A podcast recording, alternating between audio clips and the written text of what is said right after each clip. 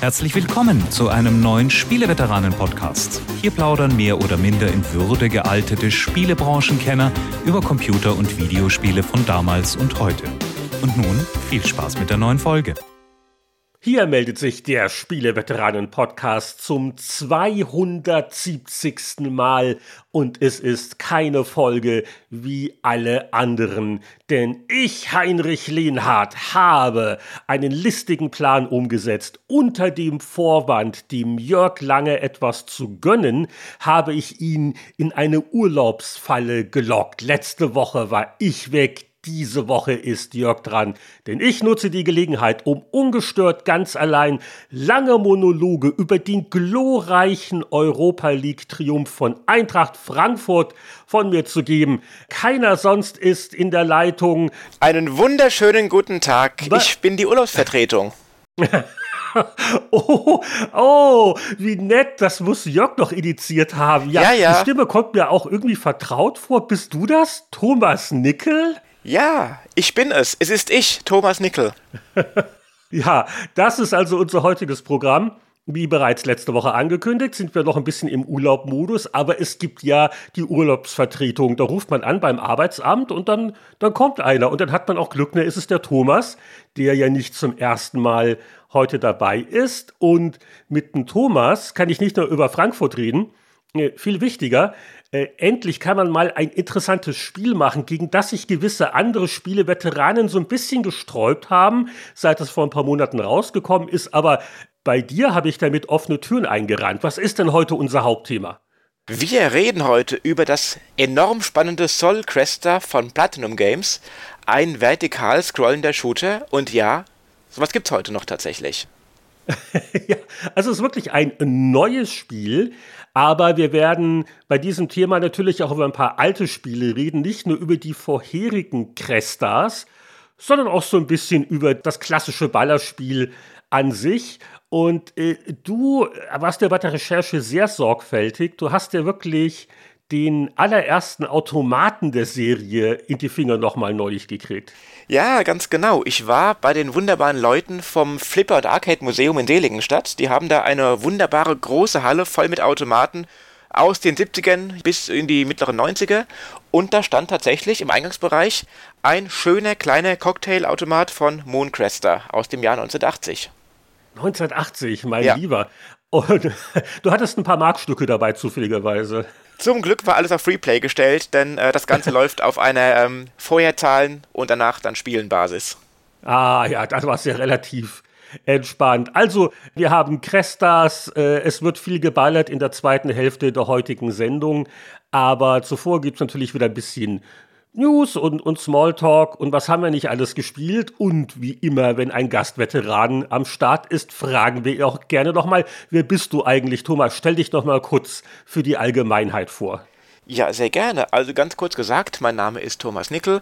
Ich bin seit dem Jahr 2000 Autor im Spielebereich, habe schon für die M-Games geschrieben, für die Players, für Eurogamer, für diverse US-Publikationen und heute schreibe ich eben auch noch für die M-Games und unterrichte noch nebenbei an diversen Hochschulen und äh, nicht so hohen Schulen die Themen Game Design, Game History und solche Geschichten und habe dabei eine Menge Spaß tatsächlich.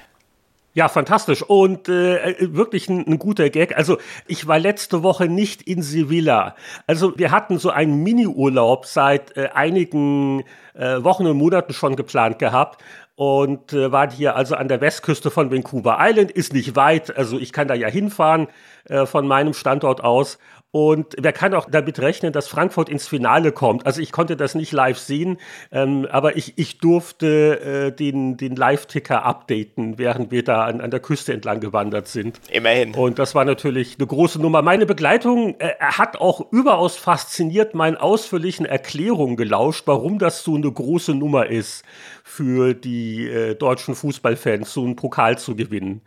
Und du, du bist ja in der Gegend oder du bist auch öfters in Frankfurt. Äh, hast du noch so ein bisschen so Stimmungsvibes, die du äh, mit mir teilen kannst?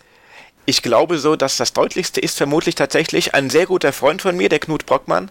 Ist eigentlich nicht so der herausgehende Typ momentan. Der ist mit seinem Bruder knallhart nach Sevilla runtergefahren mhm. und hat eben da hart gefeiert, dann als das Spiel äh, gewonnen war. Und ich glaube, das zeigt ganz gut, wie groß das in Frankfurt wirklich war. Wow. Äh, aber der ist da nicht dehydriert gewesen. Also man hat ja so ein bisschen gehört, die Bedingungen im Stadion waren nicht ganz optimal. Im Stadion selber war er nicht. Ich glaube, das konnte sich auch kein normaler Mensch mehr leisten ab einem gewissen Punkt. Ach so, er war einfach nur in der Stadt. Er war in der Stadt, genau. Public Viewing und äh, eben riesig gefreut. Hat auch noch als Andenken noch eine Grippe mitgebracht, fand er auch ganz gut. Ja, solange es so eine Grippe ist, da kann ja. man ganz andere Sachen mitbringen. Es gibt so eine legendäre Familiengeschichte. Lang, langes her, mich gab es noch nicht, da war mein Vater doch ein junger Mann. Und äh, 1960 war doch das Europapokal der Landesmeisterfinale, war das nicht sogar auch in Glasgow gewesen, zufälligerweise, diese legendäre Schlappe gegen Real Madrid. Und die, die Familiengeschichte ist die, also mein, mein Vater ist da auch mit irg irgendwelchen Kumpels hin und äh, dann haben sie irgendwie das Auto auf dem Parkplatz nicht mehr gefunden und äh, was nicht alles passiert ist. Aber irgendwann sind sie wieder heimgekommen und ein paar Jahre später bin ich noch gezeugt worden. das ist jetzt vielleicht eine Vorstellung, ja, die wir vielleicht jetzt nicht äh, weiter vertiefen wollen. Und äh, retten wir uns doch vielleicht zu den Spiele-News. Äh, du, hast ja auch ein bisschen was mitgebracht, nach dem Motto, wenn wir schon den Thomas haben. Äh, was fandest du so an Newsmeldungen spannend in der letzten Woche? Das eine ist zum Beispiel, ähm, am 3. Juni erscheint die Wonderboy Collection mit äh, vier äh, Wonderboy-Episoden. Und zwar äh, Wonderboy, Wonderboy in Monsterland, Wonderboy in Monster World und Monster World 4. Alle wunderschön emuliert eigentlich. Trotzdem bin ich bei dieser Sammlung ein wenig grätig drauf, muss ich sagen, denn ich bin kein Fan der Art, wie das veröffentlicht wird, denn was der Publisher gemacht hat, es gibt ja bekanntlich sechs Wonderboy-Spieler und zwei von denen fehlen halt mit der relativ eindeutigen, ähm, mit dem Fingerzeig, kauft doch die Sammlung bei uns für ein wenig mehr Geld im Limited Store bei Strictly Limited Games dann kriegt ihr auch dann äh, die beiden fehlenden Spiele dazu und noch diverse Umsetzungen. Und ähm, wer einfach halt so wie ein normaler Mensch im Laden kauft und nicht auf Limited-Zeug steht und nicht bis November warten will vor allem, der schaut halt in die Röhre. Gibt nämlich auch davon keine digitale Veröffentlichung. Und ja, das ist dann so. Ah, wer macht denn sowas? Das macht halt Inin und Stick to Limited Games. Das haben die auch schon bei Tarican so gemacht. Ach, richtig, die Jungs sind das. Ja, genau, ja, ja. das sind die, die früh vorbestellen lassen und dann lang, lang, lang, lang, lang, lang, lang, lang nicht liefern. Also auf Turrican wird heute noch gewartet. Ja. Meine Güte, ich, dass du überhaupt den Überblick noch behalten hast. Waren das wirklich nur insgesamt sechs Wonderboy-Spiele? Ich mhm. habe das Gefühl, das waren viel mehr, aber das sind wohl die ganzen Wiederveröffentlichungen. Das sind genauso die diversen Neuveröffentlichungen und Ports und so weiter, aber es sind insgesamt sechs. Es ist verwirrend, weil es nämlich ähm, zwei dritte Teile gibt. Einen für die Arcade, der ist dann sehr actionreich und Autoscroller und Multiplayer. Und einen für Master System, das war dann äh, The Dragon's Trap. Ah, das war dieses richtig, richtig ja, schöne ja, ja. Action-Adventure mit den äh, Tierformen. Und ähm, das waren so dann die eben die sechs damaligen Wonder Boys. Heute natürlich halt noch ähm, Monster Boy dazu von den äh, von FDG, das ich großartig finde. Und das eine oder andere Remake in 3D oder in 2D. Aber es gibt im Grunde sechs Hauptspiele, die auch Wonder Boy heißen. Ah, okay. Also noch mehr Spiele gibt es ja mit einem gewissen Pac-Man. Und auf den komme ich mhm. jetzt, weil da gibt es auch was Neues. Denn Pac-Man feiert diese Tage seinen 42. Geburtstag. Ist ja doch Der ist so alt wie ich, Wahnsinn. Relativ, ich wollte gerade sagen, ist noch ein junger Hupfer aus meiner Sicht gesehen. Und aus diesem Anlass, ich wollte es mal nicht für den Off-Topic-Podcast äh, aufheben, wo wir auch über Musik reden, wurde wirklich der offizielle Pac-Man-Theme-Song veröffentlicht. Ich wusste nicht, ob wir den wirklich brauchen oder ob es den noch nicht gab. Äh, ich dachte immer, der, der Jingle zu Beginn des ersten Automaten, das ist mir Theme-Song genug. Aber nein, da wird jetzt was gesungen. Es heißt VR Pac-Man. Und der Refrain ist äh, Pac-Man, Pac-Man, Pac-Man, eat it up, eat it up, eat it up, yum, yum, yum. Also ich glaube, ich habe den Text jetzt so ganz gut zusammengefasst. Äh, hast du dir dieses Kulturwerk angesehen? Ich habe mir es angehört und äh, ja, es ist ein Song, er existiert. Er ist durchaus poppig, nicht unbedingt mein Ding, aber ja, sie haben es halt gemacht. ich hätte auch mit Pac-Man Fever leben können jetzt, aber wenn Namco meint, ist eine gute Idee, wer bin ich, dass ich widersprechen würde? Dass du das äh, überhaupt ansprichst, ich dachte, ich bin der Einzige, der hier noch alt genug ist, sich an Pac-Man-Fieber von Buckner und Garcia zu erinnern. Das war so 81, 82. Das, das weiß ich noch, war ich damals sehr beeindruckt. Ich habe damals fleißig American Top 40 gehört auf AFN. Und äh, da kam wirklich so ein Lied in die Charts, wo es um einen Videospielcharakter geht. Also das war schon so ein Moment, wo man das Gefühl hatte, wow, wir sind dabei, den Mainstream zu erobern. Wir sind angekommen. Ja, absolut. Und also Pac-Man Fieber war also äh, schon damals jetzt vielleicht nicht das äh, komplexeste Lied äh, aller Zeiten, aber also im direkten Vergleich finde ich das doch immer noch wesentlich besser äh, und auch ein bisschen charmanter, wo sie auch so ein bisschen kleine Samples vom Automaten drin haben und ist einfach schön eingängig.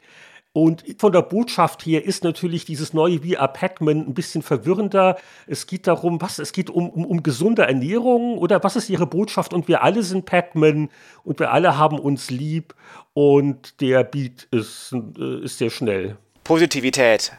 Alles toll. Ja, wobei aber, also äh, ich verlinke es mal, weil, also das Video dazu kann man sich angucken. Da hat, sich schon jemand Mühe gegeben, da viele Pac-Manige Szenen ja. zu schneiden. Aber äh, genau, 42 Jahre hat es gedauert, jetzt hat Pac-Man seinen Theme-Song. Ich hoffe, wir vergessen ihn alle schnell wieder. Er ist überraschend wenig geklickt bisher. Ich habe eben geschaut, wir haben gerade mal Stand der Aufnahme 10.401 Aufrufe. Ja, siehst du mal. Aber jetzt, wo wir das hier im Spieleveteranen-Podcast erwähnen. Das wird sich verzehnfachen, verdolfachen wird die sich das. Die ganze. Welt wird jetzt sich draufstürzen. Ja, wow. Ich, ich sehe von unseren News sind heute sehr stark retro-mäßig geprägt. Und du, du hast ja auch noch was, das hatte ich gar nicht mitgekriegt, und zwar ein legendärer, nie veröffentlichter Spielhallenautomat, der, der wird jetzt gedammt. Was, was genau will uns das sagen? Ähm, es geht darum, und zwar, ich denke mal, die meisten kennen doch Marble Madness. Dieses lustige Spiel mit der Kugel in der ah, isometrischen Landschaft, Amiga die man dann so. ja, oder halt dann in der Spielhalle dann mit dem lustigen Trackball spielbar und äh, Frust, Frust, Frust, Frust, Frust ist schweineschwer immer noch, finde ich. Aber super kultig, gemacht von Mark Cerny damals, dem guten Mann, der dann auch mittlerweile die PlayStation 4 und 5 designt hat. Von diesem Marble Madness sollte ein Sequel kommen, ist aber nie erschienen. Und das ist aufgetaucht mittlerweile und wurde eben gedumpt. Das heißt, jemand hat die, dieses Board ausgelesen und die Daten online gestellt. Und jetzt kann das Ding eben halt in MAME gespielt werden. Und der Automat kam ja damals nie raus. Also er ist wohl weit genau. genug entwickelt worden. Der hatte wohl Location-Tests gehabt, aber wurde offenbar aus, aus Gründen, die sich mir entziehen, niemals veröffentlicht. Und jetzt hat jemand das quasi emulator-kompatibel gemacht für MAME und so. Genau, gefunden, ausgelesen und damit vor allem auch gerettet natürlich, was ich besonders wichtig finde, denn ähm, wir glauben ja immer, wir haben noch unsere ganze Gesche äh, Spielehistorie irgendwie verfügbar, aber dem ist nicht wirklich so. Eine Menge Spiele von früher sind verloren und zwar permanent. Außer sie werden halt nochmal irgendwo vielleicht durch Zufall gefunden. Und das ist wieder so ein schöner Fall, wo einfach wieder, wieder ein Spiel aufgetaucht ist, das eigentlich schon komplett als verloren galt. Genau, also das ist natürlich ein Aspekt, da geht es jetzt nicht nur darum, dass da böse Raubkopierer da irgendwelche Sachen auslesen und nichts dafür zahlen, sondern auch, dass zukünftige Generationen überhaupt die Möglichkeit haben, dieses Ding nochmal zu erleben. Ganz genau.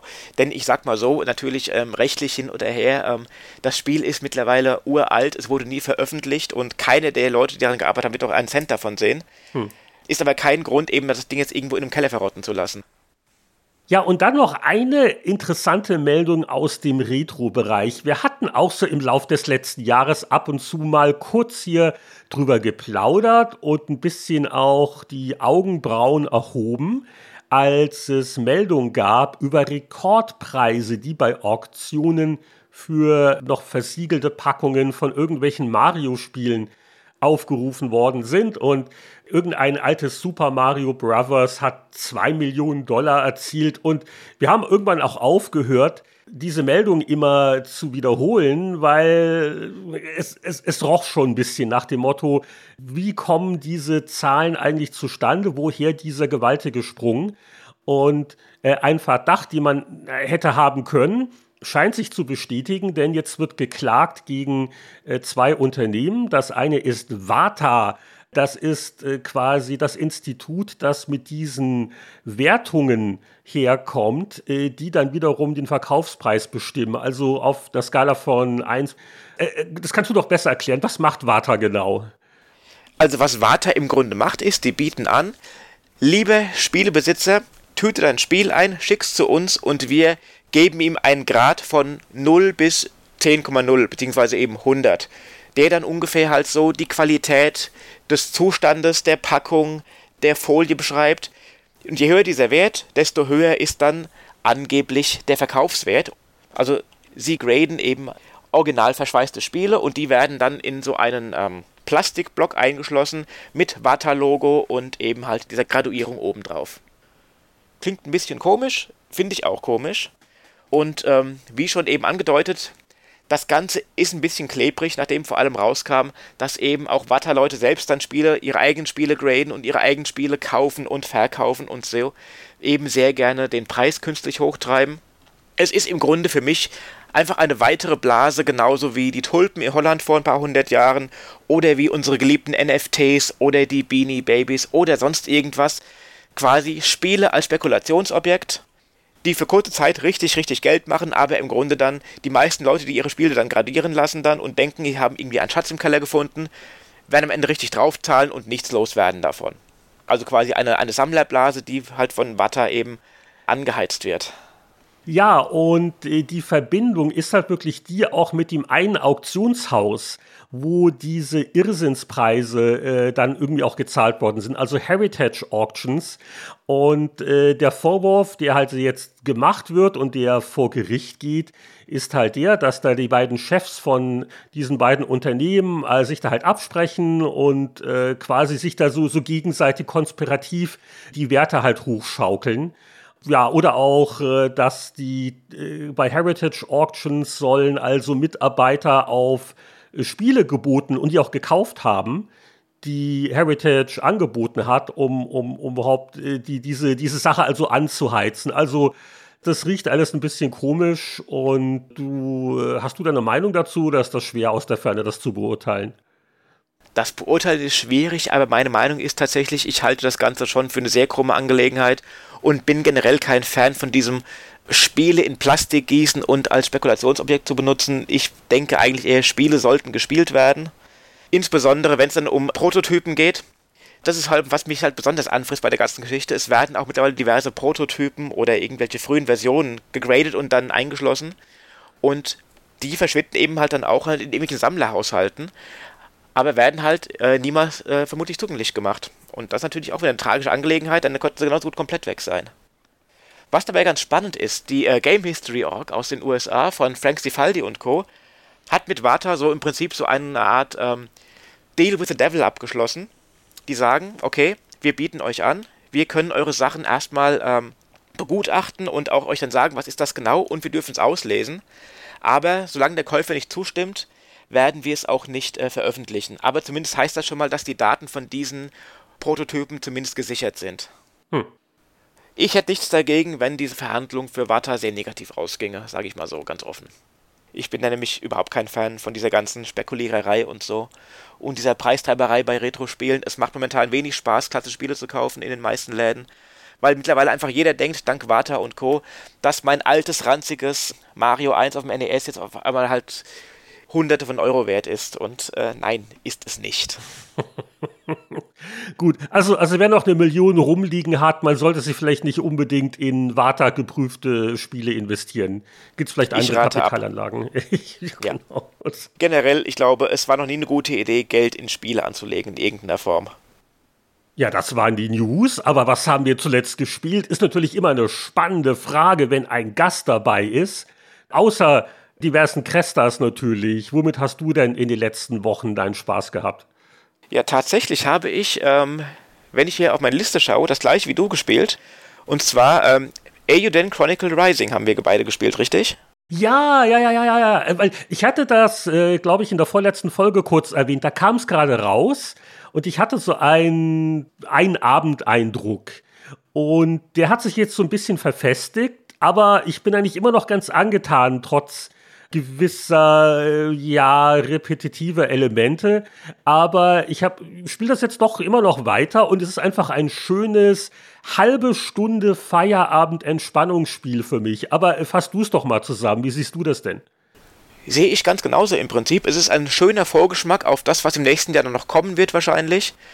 Es ist ein locker, flockiges 2D-Action-Plattform-RPG-Adventure mit so einem gewissen Stadtaufbaufaktor und ähm, Quests. Bring mir fünf davon und hole zehn davon und besiege fünf von diesen Viechern. Es ist sehr repetitiv, wie schon äh, eben gesagt, aber eben auch halt so nett und so charmant, dass man einfach mal gerne einfach für so eine Stunde oder sowas am Feierabend dann noch so ein paar Quests macht und einfach sich freut, wenn die Stadt wieder ein bisschen gewachsen ist. Genau, also das ist schon immer wieder witzig und dann gibt es da wieder neue Upgrades und ich finde, das spielt sich einfach auch ganz gut. Also die Steuerung, ich finde das ganz clever. Du äh, steuerst ja äh, quasi eine dreiköpfige Gruppe und jeder der drei Helden hat seinen eigenen Angriffsfeuerknopf und damit wechselst du auch. Und wenn du das Timing hinkriegst, kannst du auch so, so kleine Kampfkombos machen. Und äh, es ist aber auch nicht zu kompliziert. Es hat nicht jetzt jeder 100 Sonderfähigkeiten oder dieses, ne, also äh, drücke drei Knöpfe gleichzeitig und wackel mit den Ohren, dann passiert ja. noch was. Also es ist so eine angenehme Mittelstufe, äh, die ich eigentlich ganz nett finde.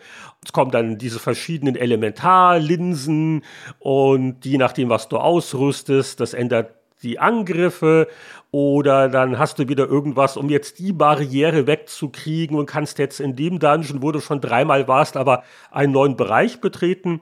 Also die Leute, die es kritisieren, die sagen natürlich nicht zu Unrecht, na ja, also immer diese Sammelquests und teilweise ist es ja ein bisschen albern, wie du äh, sehr viel Zeit damit verbringst, einfach nur schnell von A nach B zu gehen, was dank des Schnellreisesystems jetzt auch kein großer Act ist.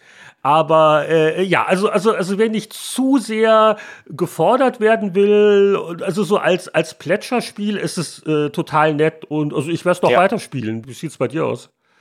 Werde ich genauso machen, auf jeden Fall. Das will ich auch durchspielen. Alleine schon. Ich freue mich halt extrem auf dann das Hauptspiel im nächsten Jahr, auf eben halt Aiden Chronicle 100 Heroes. Das ist ja das neue Spiel von den Suikoden-Machern. Genau. Und das ist ja im Prinzip so ein erster Blick in die Welt und ich lerne schon Figuren kennen, die dann im Hauptspiel noch wichtig werden irgendwie. Und allein schon, ich bin schon gespannt, wie dann einfach halt dann dieses Spiel sich dann in das Hauptspiel integriert. Sie haben ja versprochen, ich werde ja irgendwie dann Elemente oder Fortschritt oder irgendwelche Story haben mit ins neue Spiel übernehmen können. Hältst du das eigentlich für problematisch, dass jetzt dieses Prequel-Spiel ein Action-Echtzeit-Kampfsystem hat, aber das eigentliche Hauptspiel, das nächstes Jahr kommt, das soll ja eher dann so ein runden Party-Kampfsystem mhm. haben, dass da vielleicht jetzt eine falsche Erwartung geweckt wird? Ich glaube eigentlich nicht. Ich glaube, sie machen relativ klar, zumindest für Leute, die es verfolgt haben, dass das was ganz anderes wird. Hm. Es ist auch von einem anderen Team, äh, also nicht von den Leuten, die Aiden machen, die helfen nur mit in Sachen Story und in Sachen Designs. Aber das ist eigentlich, ich glaube, von äh, Natsume entwickelt. Also, wer das jetzt nicht eh kostenlos spielen kann, also die Kickstarter-Backer haben natürlich Zugriff und es ist auch auf Game Pass. Und auch wenn man es jetzt äh, kaufen müsste, das kostet ja nicht die 10, 15 Euro, sowas in der Richtung. Ich glaube, 15 sind es, ja. Ja, also für, für dieses äh, Prequel-Spiel, für dieses Rising, also das ist es äh, wirklich wert. Wie gesagt, erwarte ja. nicht ein Komplexitätswunder, aber äh, nettes Zwischendurchspiel. Was ich noch zum Besten geben kann, weil ich noch gespielt habe, was mich sehr begeistert hat, ich muss es noch mal anpreisen, habe ich schon auf Twitter gemacht und äh, auf anderen sozialen Medien. Ein Indie-Game namens Transiruby, schreibt sich T-R-A-N-S-I-R-U-B-Y, Transiruby, mhm. hat im Prinzip ein Typ alleine gemacht, ist ein Japaner, der als äh, Skipmore auftritt und äh, ich finde es vollkommen fantastisch. Das ist auch äh, so ein etwa so je nach Spielweise 5 bis 10 Stunden Spiel, 2D, Plattform-Action, Metroidvania. Es steuert sich so wunderbar fluffig weg, es spielt sich einfach großartig. Die Welt ist groß und verschlungen und vollgepackt mit Secrets und äh, sieht hübsch aus, in diesem modernen Pixel-Stil. Es ist knackscharf, aber sehr, sehr farbenfroh und äh, hat einen sehr, sehr guten Soundtrack. Und äh, ich habe es durchgespielt zunächst für den Test in der M-Games und dann noch gesagt, okay, ich finde es gerade so gut, ich möchte hier noch die 100% holen, habe dann auch die 100% voll gemacht, habe dann ungefähr so 10 Stunden gespielt und habe davon keine einzige bereut. Also ah, okay. wer einen PC oder eine, eine Switch am Start hat, ich kann es wärmstens empfehlen. Und für die PC-Gemeinde, äh, es gibt eine kostenlose Demo auf Steam, die ihr probieren könnt. Schaut es euch an. Wenn ihr generell pixelige 2D-Plattformer magt mit Adventure-Anteil, könnte das genau euer Ding sein. Sag doch mal den Namen zum Mitschreiben. Das Spiel hieß Transi Ruby. Der Name ist etwas sperrig und wenig einprägsam, aber es ist es wert. Das Spiel ist weniger sperrig. okay. Überhaupt nicht. Oh, guter Tipp. Also habe ich hab noch nie davon gehört. Okay. Und hatten wir eigentlich beim letzten Mal, ist auch schon über her, dass du im Podcast warst, über die äh, Tiger Heli-Sammlung gesprochen? Die haben wir, glaube ich, mal kurz erwähnt zumindest. Ah, okay, okay. Ich, ich bin genau. immer noch am gucken. Ich, ich warte immer noch, dass das Ding digital erscheint, aber. Nur im japanischen Store. kommt nicht in den Westen, wie es aussieht. Äh, okay, also da sind ja, hast du auch keine Insider-Infos nach dem Motto. Also, also. Leider nicht. Wenn man Tiger Hilly liebt, sollte man in den, naja, so sauer ist der Apfel auch nicht, in den Importapfel beißen sozusagen. Also ich glaube, es war sogar nie einfacher als heute zu importieren momentan, würde ich sagen. Ähm, hm. Amazon, Japan, Account machen, Kreditkarte anlegen und dann einfach bestellen. Das ist innerhalb von drei, vier Werktagen in Deutschland. Und den ganzen, das ganze Gezacke von wegen, Einfuhr und Zoll und sonst was, macht alles Amazon für einen oh. und du zahlst im Prinzip das, was du auch drüben zahlen würdest. Ja, wäre ich vielleicht dann doch. Und, und so ist schon ein bisschen anders, oder? Wir reden nachher noch über die Cresta-Serie und Soul Cresta, was so wirklich ein neues Spiel ist. Aber die Tiger Heli-Sammlung ist ein bisschen altmodischer natürlich. Das sind halt die alten Dinger. Da haben sie jetzt nicht viel Aufwand gemacht, oder? Würde ich nicht sagen tatsächlich. Und zwar, um es kurz auszuholen, es gibt mittlerweile von diesen Sammlungen zwei Stück. Wir haben eine Sammlung mit Tiger Heli und ähm, Twin Cobra heißt es bei uns, also ähm, dem, dem Nachfolger davon. Und eine zweite Sammlung mit äh, Flying Shark und Fire Shark. Ah! Also, ne, wir haben die Tiger und wir haben die Hai-Sammlung jetzt Flying mittlerweile. Shark gab es damals eine ganz ordentliche C64-Version. Die kenne ich noch, siehst du mal. Die wurde auch prompt bei uns indiziert. Weil, ne, andere Zeiten, 80er Jahre und Kriegsverherrlichung, ganz, ganz böser Stoff. Flying Shark war indiziert. Ja, das, das musste mal irgendwann den Enkelkindern erklären wie, wie sowas damals möglich war, aber gut. Ich habe den Jungs von M2 ähm, die Begründung für die Indizierung geschickt damals, fanden sie auch lustig. Die, die haben sich weggeschmissen oder haben die das schon irgendwie ernst genommen? War die dann betroffen? Nein, überhaupt nicht. Die fanden es einfach amüsant. Ja, wahrscheinlich gerahmt an die Wand gehängt, ja. Ich bring's Ihnen beim nächsten Besuch auf jeden Fall noch gedruckt mit. Hab ich fest vor. Aber ähm, weil du sagst Aufwand, es ist schon gut Aufwand drin, denn was die Jungs gemacht haben, ist zum einen, die haben halt diese vier Klassiker plus ein paar Bonusspiele noch, äh, sowas wie Wardner oder Getster, erstmal halt technisch halt perfekt umgesetzt erstmal, denn M2 ist, was das angeht, einfach halt äh, Referenzklasse halt. Die haben minimalsten Lag und großartige ähm, Darstellung und es ist super flüssig. Aber was sie noch gemacht haben, sie haben darum jede Menge Gadgets gebaut, also Anzeigen, die kann man dann äh, aktivieren oder deaktivieren, wie man möchte. Die zum Beispiel anzeigen, wo kommen die nächsten Gegner her, wo bin ich gerade im Level, wie kann ich gerade scoren und so weiter. Also ein Haufen Hintergrundinformationen, die ich auch noch anschauen kann dabei, die mir einfach halt beim besseren Spielen helfen. Hm. Und was auch noch eingebaut wurde, was ich sehr gut finde, der sogenannte Super Easy Modus, der klingt für mich nach, äh, ja, an der Hand ja, halten. Ich bin dafür. Ja, absolut, denn was der einfach macht halt, der macht einfach halt diese Spiele sehr, sehr viel angenehmer heute. Denn man muss halt schon sagen, so ein, ein Tiger Heli oder ein äh, Fire Shark, die Dinge sind knüppelhart. Also der Automat von Fire Shark, der bringt halt gestandene Männer zum Bein. Das Ding ist einfach nur noch übelst schwer. Aber eben mit diesem Super Easy Modus wird halt eben sehr gekonnt eben an den richtigen Rädchen gedreht in Sachen ähm, Gegnerformationen und Schussmuster und so weiter und Geschwindigkeit dass es sich einfach als super angenehm spielt heute. Es ist nicht nachgeschmissen und geschenkt irgendwie. Du hast immer noch eine Herausforderung, aber hm. es ist halt eben machbar.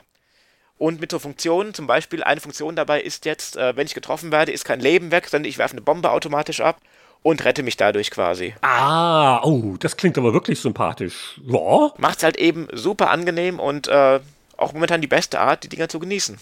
Da kann man sich so fühlen wie früher, als die Reflexe noch frisch und knackig waren. Ja, Ach, man, guck genau. mal, hier, und den Level locker geschafft. Und ja, was ich nur empfehlen muss dabei, ganz wichtig noch, ganz kurz, wenn sich jemand die Tiger oder die Hai-Sammlung holen möchte, dann würde ich dringend empfehlen, das auf Switch zu holen, denn ähm, die sind zwar mit der PS4-Fassung identisch, aber aus äh, Gründen, die vermutlich niemand wirklich verstehen kann, sind auf der PS4-Disc nur die beiden Hauptspiele drauf jeweils, also Tiger Heli und äh, Kyokyoko Tiger, also ähm, Twin Cobra und eben die beiden High-Spiele.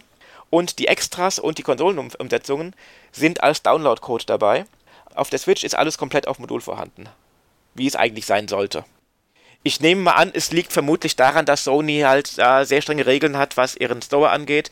Denn online wird es immer getrennt angeboten für Leute, die halt nur die Hauptspiele möchten. Mhm. Aber ja, ist kompliziert. Daher Switch kaufen. Und wenn jetzt jemand wie ich äh, damit liebäugelt, eine von diesen Sammlungen sich zuzulegen, welche ist denn die eine, die du empfehlen würdest? Welche Spiele sind da am besten gealtert? Ich würde sagen, ähm, die High-Spiele, also Fire Shark und Flying Shark, sind, glaube ich, die etwas heute gutierbaren tatsächlich. Denn der erste Tiger Heli ist natürlich Kult, keine Frage, aber man merkt schon halt, der hat ein paar Jahre auf dem Buckel und das ist das älteste Spiel auf der, äh, der Hai-Sammlung, also die heißt in Japan Hisho Same Same Same. Ist so alt wie das neue äh, Tiger Heli-Spiel. Aber im Grunde, also, wenn man Toplan-Shooter mag, sind beide super. Ähm, wenn man nur einen möchte, ich würde eher sagen, die Haie. Die Sammlung heißt auf jeden Fall ähm, Hisho Same Same Same. Das ist äh, zusammengesetzt aus Hisho Same ist, ist Flying Shark und Same Same Same ist Fire Shark. Ja, aber äh, danke für diese Kaufberatung, weil also ich liebe Eukelte schon sehr mit Tiger Heli, aber vielleicht werde ich dann damit eher meinen ersten Japan-Kauf äh, tätigen, bei Amazon zumindest. Ich habe bei den Spielen nicht so viel. Wie gesagt, letzte Woche musste ich an die frische Luft und noch ein bisschen Ejuden Chronicle Rising gespielt, aber ich bin jetzt die Tage darüber gestolpert, dass Dragon's Dogma auch jetzt schon seinen zehnten Geburtstag feiert. Ein Action-Rollenspiel von Capcom. Und äh, das hatte ich nie so richtig gespielt.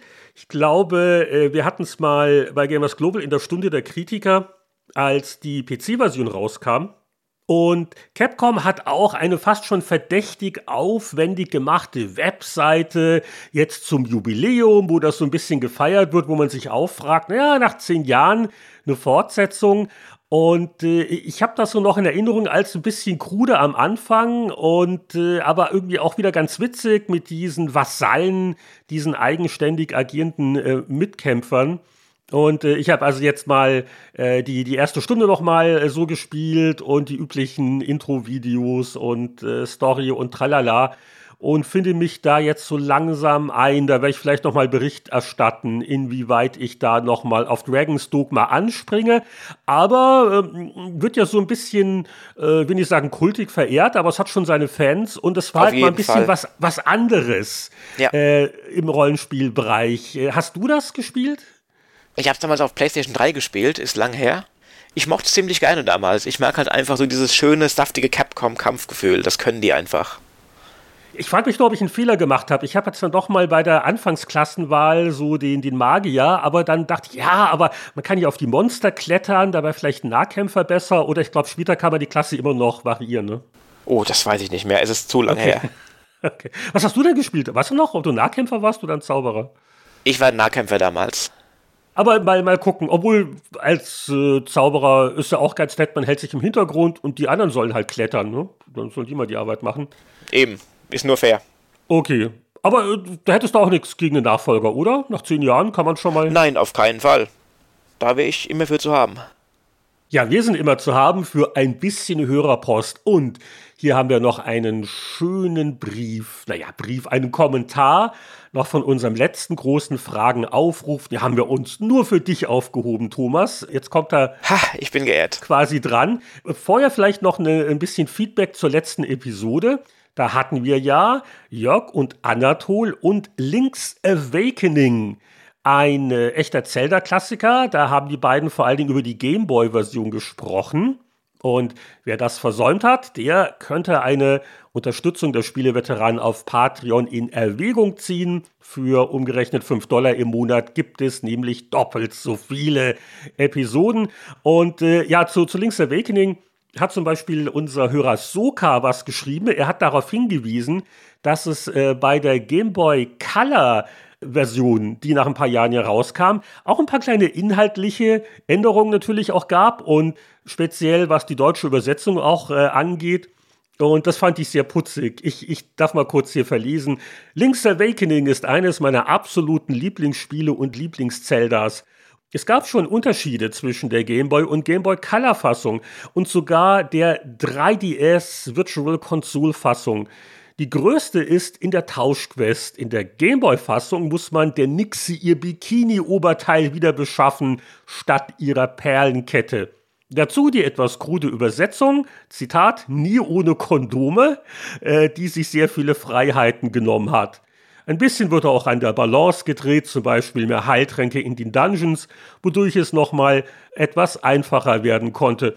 Und äh, ja, also ich äh, bin nicht der große Links Awakening-Kenner, aber das fand ich äh, schon sehr putzig. So andere Beispiele für Änderungen in der Übersetzung in der deutschen gab es also einen Satz: Gib mir deinen Saft, ich geb dir meinen. Und daraus wurde dann Hey, hast du Valley schon besucht? Wurde also so ein bisschen entschärft und so zweideutiges aus dem Munde von Link ist ja auch ein bisschen komisch. Irgendwie schon. Es war aber auch im Original gut versteckt damals, muss man sagen. Das musste man erstmal finden, diese wilden äh, Sätze und wilden Aussprüche. Äh, und die Nixe und das Bikini-Oberteil, ich glaube, in der japanischen Version hatte nie einer was geändert. Das muss Nintendo of America gewesen sein. So ein bisschen prüde. Genau, ja.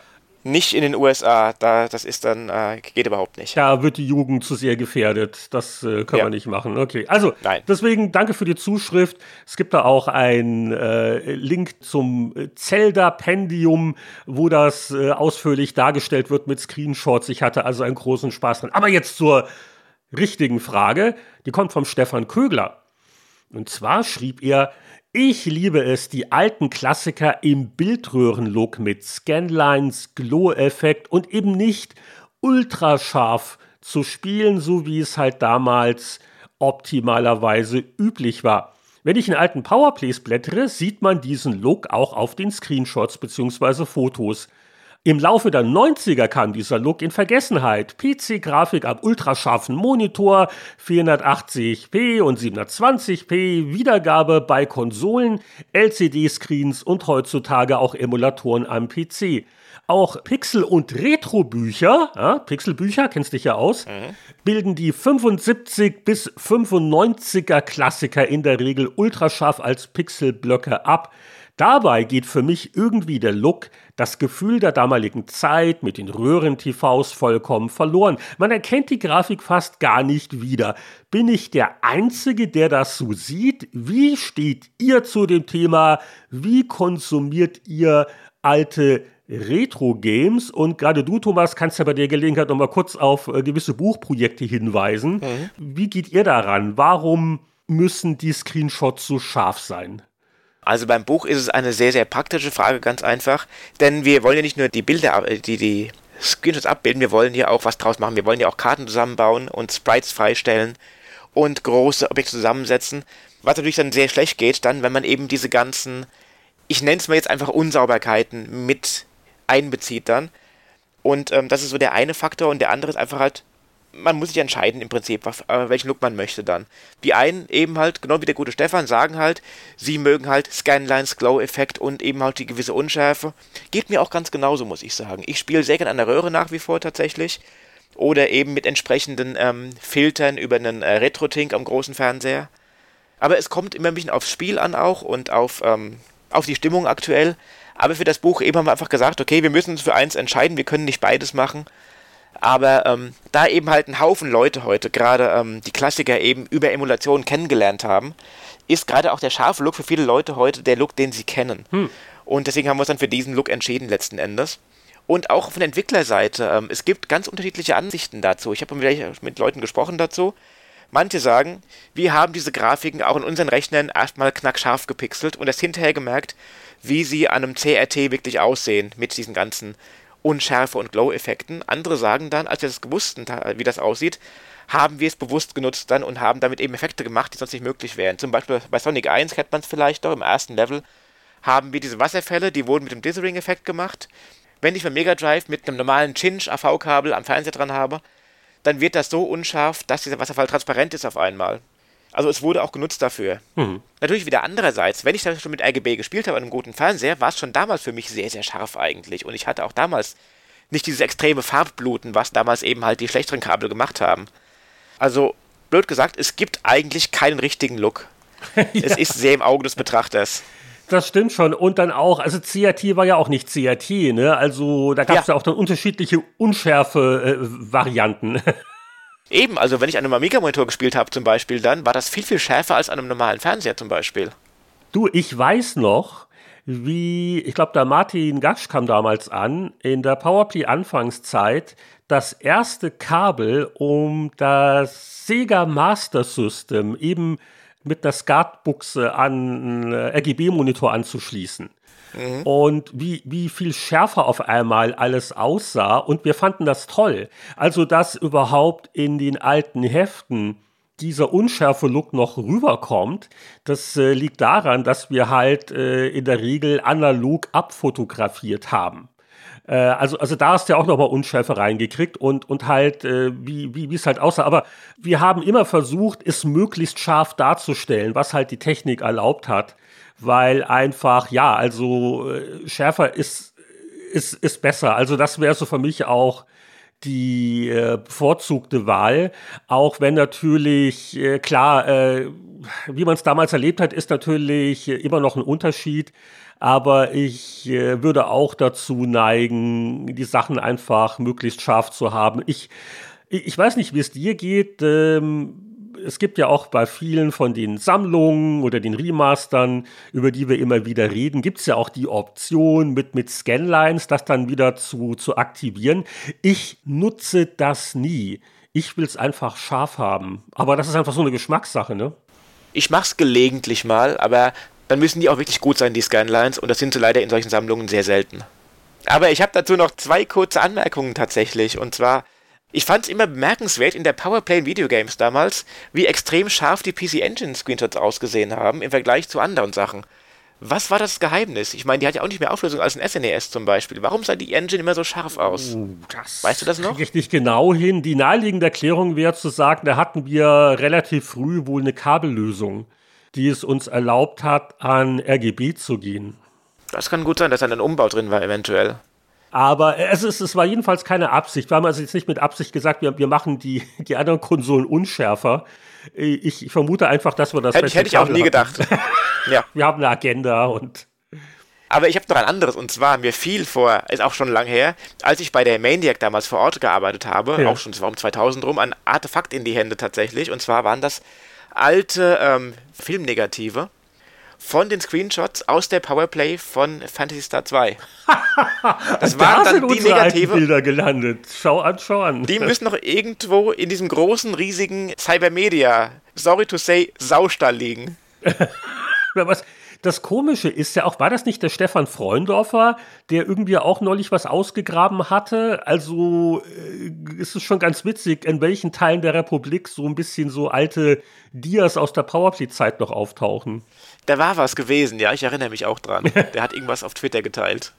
Ja, ich fand es auch nur faszinierend, einfach zu sehen halt, dass, dass sie halt die Original sind von dem Bild, das ich halt damals in der Powerplay halt damals angeschmachtet habe, bis ich mir das Spiel leisten konnte. und das Dia ist inzwischen gerahmt und über Ich hab's nicht mitgenommen, ich hab's da gelassen. Ach, okay. Aber, äh, ich hab's nicht an mich genommen. Waren da größere Bestände? Vielleicht noch irgendwelche Fotos, so Teamfotos oder so? Oder Wertungsgrimassen-Sessions? Hm, nee. Nein, das war das einzige. Nichts gesehen, nein. Ich habe nur diesen, diesen einen Streifen gefunden. Okay. Der war in irgendeiner Kiste drin. Ich habe irgendein Kabel, glaube ich, gesucht damals. und dann ist mir das über den Weg gelaufen. Meine Güte. Da, da, müsste man so ein archäologisches Team mal losschicken. So ähnlich wie sie dann in der Wüste nach den alten Atari-Modulen gegraben haben. Ganz genau. Das, das stelle ich mir sehr aufschlussreich und sehr lehrreich vor, ja. Da findet sich dann alles, alte Konsolen und RGB-Kabel und frühere Praktikanten, ich alles wollte, möglich. Halt ein oder andere vermisste Mitarbeiter der da seit, seit 20 Jahren von äh, Leitungswasser und Kartoffelchips liebt und irgendein schweres Rollenspiel immer noch nicht gelöst hat. Genau, das ist dann wahrscheinlich dann Ollis äh, Souls-Sklave, der dann einfach dann bei Souls-Spielen leveln muss. Ja, wir waren in der letzten Woche oder die letzten Wochen eigentlich schon, waren wir so ein bisschen die Cresta-Sklaven und das klingt nach einer äh, leckeren Kuchenkruste, aber weit gefehlt. Wir kommen jetzt zu unserem neuen Spiel Soul Cresta.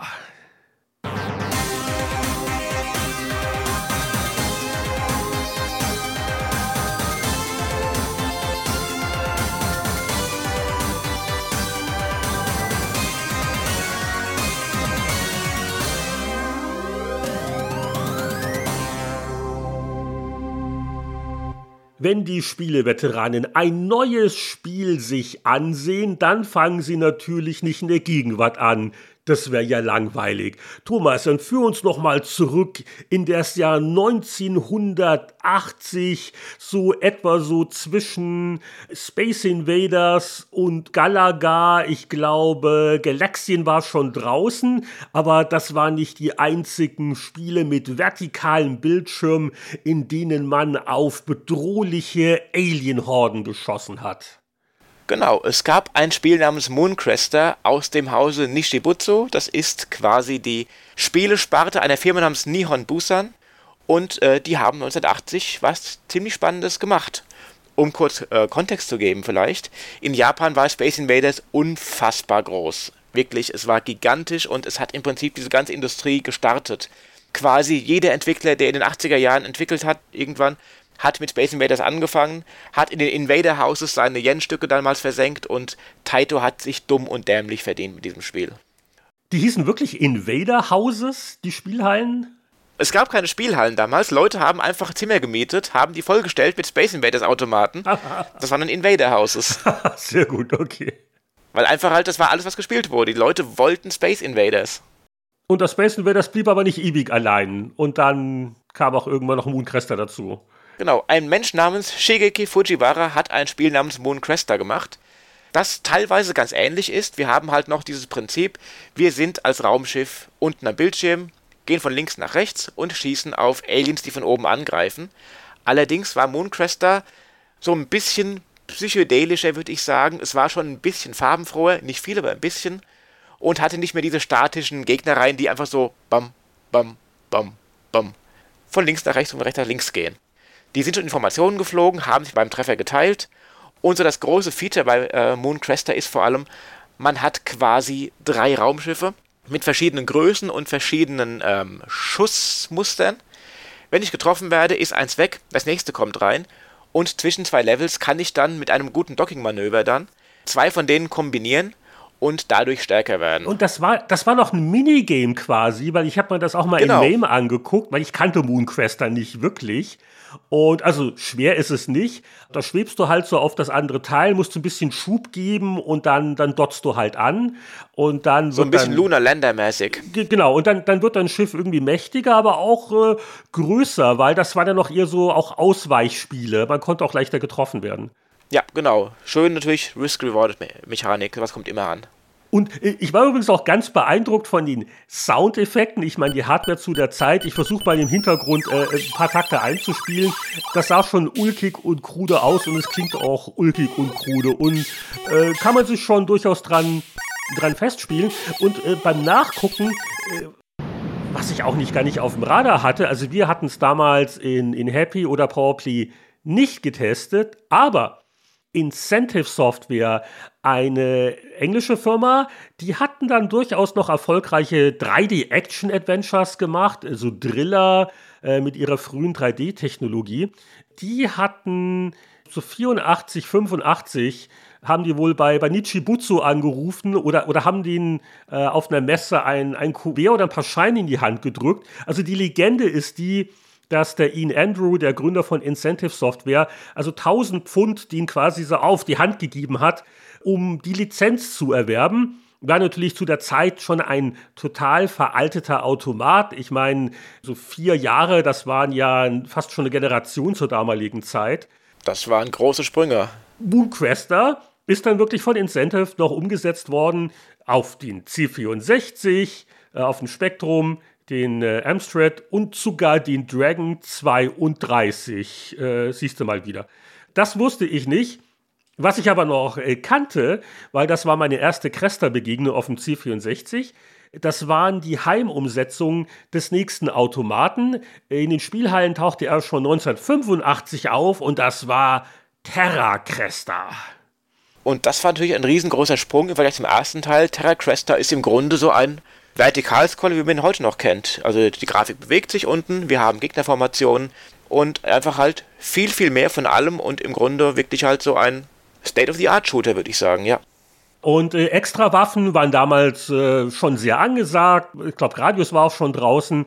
Und äh, was hier halt ganz cool war, war halt, dass du nicht einfach nur, du hast eine Waffe aufgesammelt, dann schießt du anders, sondern du hast also wirklich erstmal, das Minigame gab es nicht mehr, aber bei Terra Cresta hast du quasi so eine Verriegelung aufgeschossen und dann wurde das Teil freigesetzt und mit ihm bist du dann angedockt und dann war dein Schiff halt größer und mächtiger. Und ich glaube, bei Terra Cresta konntest du auch erstmals dann per äh, Tasten- oder Knopfdruck äh, vorübergehend die Einzelteile aufteilen. Also, also ich glaube, bei Moonquester ging das noch nicht. Also du hast einfach dann Schiff ist größer geworden, aber es gab diese Zusatzfunktion nicht. Und da wurde es dann interessant, nach dem Motto, also so als Smartbomb-Ersatz, wenn man so will, konnte man sagen, hier, bam, knifflige Stelle, jetzt hier habe ich die extra breite Feuerpower. Genau, so eine schöne innovative Mechanik, finde ich. Macht auch heute noch Spaß. Ja, auch das habe ich mir in MAME noch mal kurz angeguckt. Äh, hübsches Spiel ist also äh, schon ein Quantensprung. Das war dann auch, glaube ich, schon eine 68.000 CPU im Automaten. Und äh, ich glaube, äh, die Heimumsetzungen von Ocean Imagine, die kamen dann so Anfang 86 raus. Äh, wir hatten die C64-Version können wir nachher noch verlesen, auch ganz äh, gut besprochen, die war auch technisch sehr ordentlich. Also das war Terra Cresta. So. Ich habe auch geschaut übrigens, die NES-Version ist sogar noch ganz bezahlbar heute. So etwa 60 Euro fürs Modul kann man heute zahlen. Das geht noch.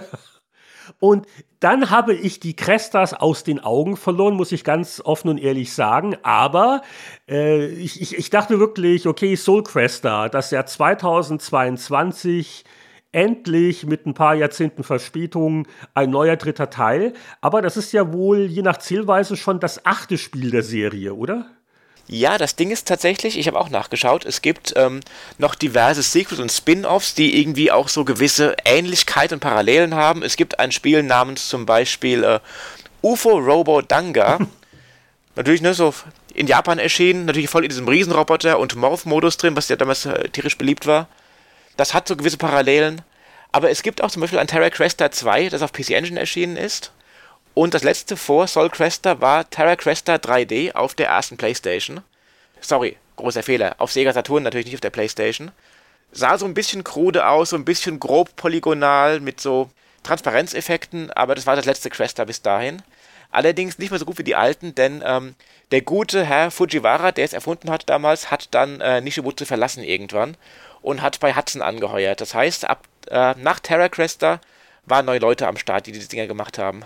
Ah, okay. Und das war dann vielleicht nicht mehr so ganz die Qualität. Äh, es ist ja auch die Art von Spiel so ein bisschen dann auch out gewesen, nicht? Und äh, irgendwie hat sich so die Cresta-Spur verloren. Das waren vielleicht auch Titel, die nicht unbedingt alle im Westen erschienen sind.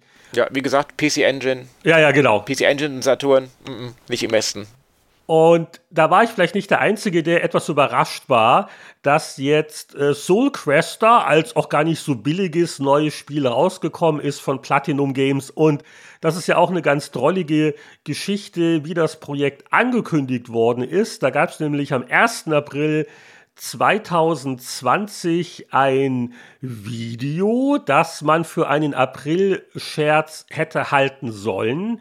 Aber äh, wie man dann auch nachlesen konnte, also eigentlich war dieser April-Scherz ein kleiner Test gewesen, weil bei Platinum Games hatte man sich schon Gedanken gemacht, so die Art von Spiel zu machen. Es gab wohl auch schon die Gespräche mit der Firma, die inzwischen die Rechte hält. Ich glaube, das ist jetzt Hamster. Yep. Bekannt durch die Arcade Archives. Genau, also, dass man sagt, okay, also so ein Cresta-ähnliches Spiel und wir könnten es sogar Cresta nennen. Und man hat also das in Form eines April-Videotrailers angekündigt und gehofft, dass viele Leute kommentieren und sagen, ach, wäre es das nicht toll, wenn es das wirklich geben würde. Und jetzt gibt es ja wirklich. Genau, es kam genau so und das Spiel wurde gemacht tatsächlich. Das Ding ist nämlich, der gute Herr ähm, Kamiya, also Hideki Kamiya von Platinum Games, einer der Chefs, ist sehr, sehr großer Shooter-Fan selber. Was man auch an seinem Spiel ein bisschen merkt gelegentlich. Und der wollte halt eben genauso was machen und das war natürlich seine Gelegenheit, das zu machen. Und äh, Platinum Games, muss ich ganz ehrlich sagen, das ist so ein Studioname, den hört man oft. Sie machen nicht unbedingt die Spiele, die, die ich freiwillig äh, gerne spiele. Vielleicht kannst du uns so ein bisschen einen, einen, Abriss geben. Was ist denn das für ein Studio? Platinum Games sind äh, größtenteils ehemalige Capcom-Leute, die an Spielen gearbeitet haben wie Devil May Cry oder äh, Okami zum Beispiel. Und Platinum Games hat so diesen Ruf, das sind so die Experten, vor allem für Actionspiele, vor allem Character Action, also wo man einfach dann eine Figur steuert dann, die super stark ist und große Kombos beherrscht und so ein Zeug, sehr, sehr stylisch kämpft. Die größte Marke dabei ist natürlich Bayonetta, wo jetzt immer noch halt der dritte Teil für die Switch erwartet wird gerade. Aber sie haben auch Spiele gemacht, wie zum Beispiel jetzt sehr erfolgreich äh, Nier Automata auf äh, der, der Playstation und so. Mit Square Enix war ein Riesenerfolg weltweit. Ähm, die sind so ein bisschen Hit und Miss manchmal. Die haben auch schon große Grütze abgeliefert.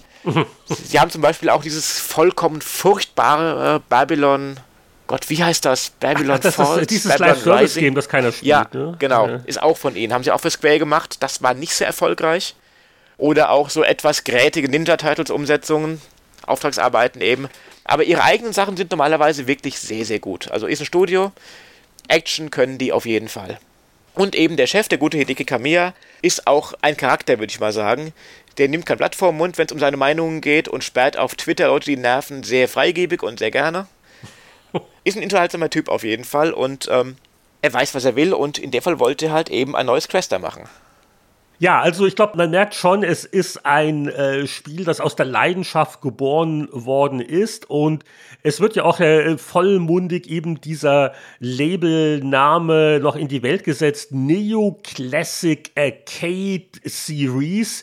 Das erweckt den Eindruck, als äh, würde Platinum gern mehr Spiele dieser Art machen wollen. Angekündigt ist ja noch nichts die wollen vielleicht auch mal die Verkaufszahlen abwarten. Es ist vielleicht auch nicht ganz so leicht mit, mit den Rechten, aber vielleicht denkt man sich auch, okay, wenn wir jetzt das Soulcrester vorliegen, dann vielleicht auch andere Inhaber von äh, klassischen Arcade-IPs können da vielleicht zu einer Zusammenarbeit gebracht werden. Das, das, muss man sehen. Da hast du jetzt auch kein Insiderwissen oder ein Leider Gespür, nicht. was die damit noch vorhaben.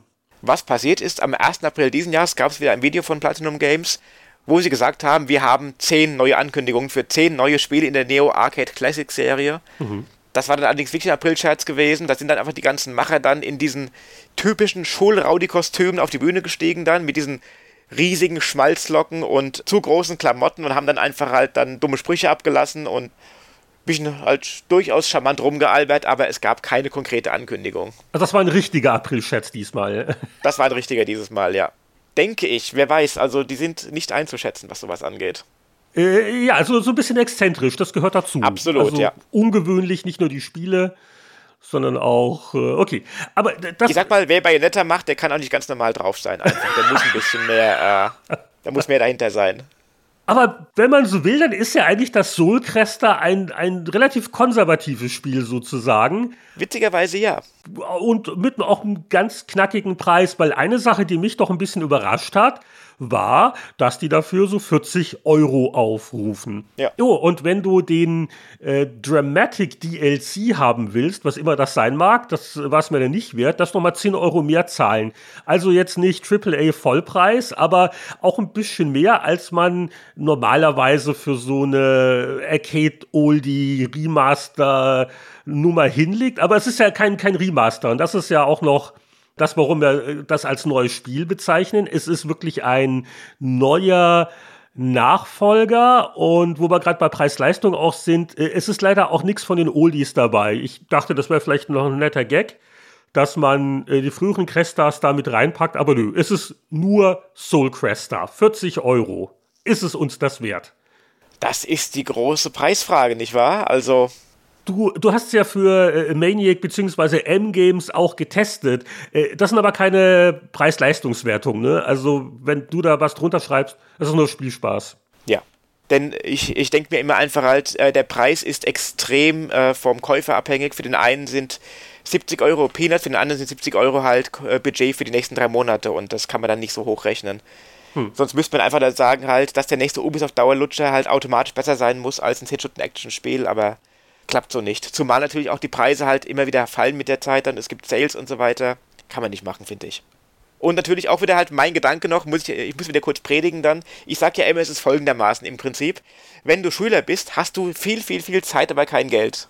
Wenn du dann Geld hast und erwachsen bist, hast du keine Zeit mehr. Also, ich gebe halt mittlerweile lieber mehr Geld für ein Spiel aus, das kurz und knackig ist und wo ich auch weiß, ich kann es durchspielen, statt zu sagen, ich kaufe mir für 20 Euro Assassin's Creed, Origins, irgendwas und nagel mich dann für die nächsten acht Monate durch dieses Spiel durch, bis ich irgendwann geschafft habe. Ja, und das Thema Soul Cresta, äh, wie war denn so deine Erwartungshaltung? Weil du, du kanntest die, äh, die alten Crestas zum gewissen Punkt und du magst ja auch das Genre sehr gern, der vertikal scrollende Arcade-Shooter. Da bin ich sehr zugeneigt tatsächlich, ja. Meine Erwartungen waren, ähm, ich war sehr offen tatsächlich. Ich habe schon was Gutes erwartet auf jeden Fall, was Cleveres. Aber ich habe auch was sehr, sehr Hübsches erwartet und zumindest das habe ich nicht bekommen, muss ich gleich sagen. Mhm. Du, du hast auf der Switch getestet, ich habe es auf dem PC gespielt. Sollte man vielleicht dazu sagen, weil ich weiß nicht, ob die das inzwischen gepatcht haben, aber die Switch-Version ja durchaus mit kleinen technischen Problemen auch. Also es gibt einen Patch mittlerweile, ja, der verbessert die Performance ein wenig, nicht komplett, aber sie ist besser. Aber mein Kritikpunkt bleibt bestehen. Das Spiel ist, finde ich, teilweise hässlich wie die Nacht. Oh, hässlich wie die Nacht. Das finde ich aber sehr, sehr streng. Was meinst du? Mein Problem ist einfach, das Spiel sieht aus, als wäre, als hätten die halt einen Klassiker genommen und uns aber hochskaliert. Hm. Wenn man darauf achtet, beim Scrolling haben wir immer wieder das Problem, einfach als sich die Pixelgrößen verändern, es, es flimmert beim Scrollen, du hast dieses, dieses Shimmering-Problem, das du halt meistens hast, wenn du halt ein Spiel halt von früher hast und das halt nicht klar hochskalierst, sondern in einem irgendeinem krummen Wert hochskalierst, dass sich eben halt die, die Pixelgrößen verändern.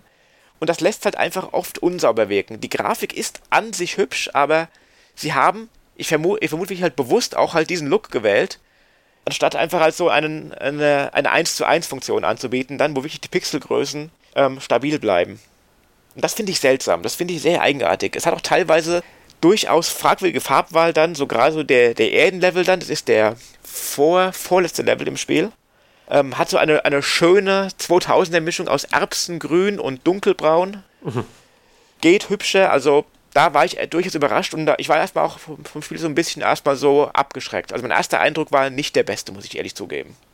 Ja, aber du hast recht, das, das könnte schon eine bewusste künstlerische Entscheidung gewesen sein. Hatten ja vorhin auch die Hörerfrage, ne? also Grafikempfinden genau. und überhaupt äh, gehört das vielleicht ein bisschen auch dazu, dass man so bei der Farbpalette und bei den Pixeln.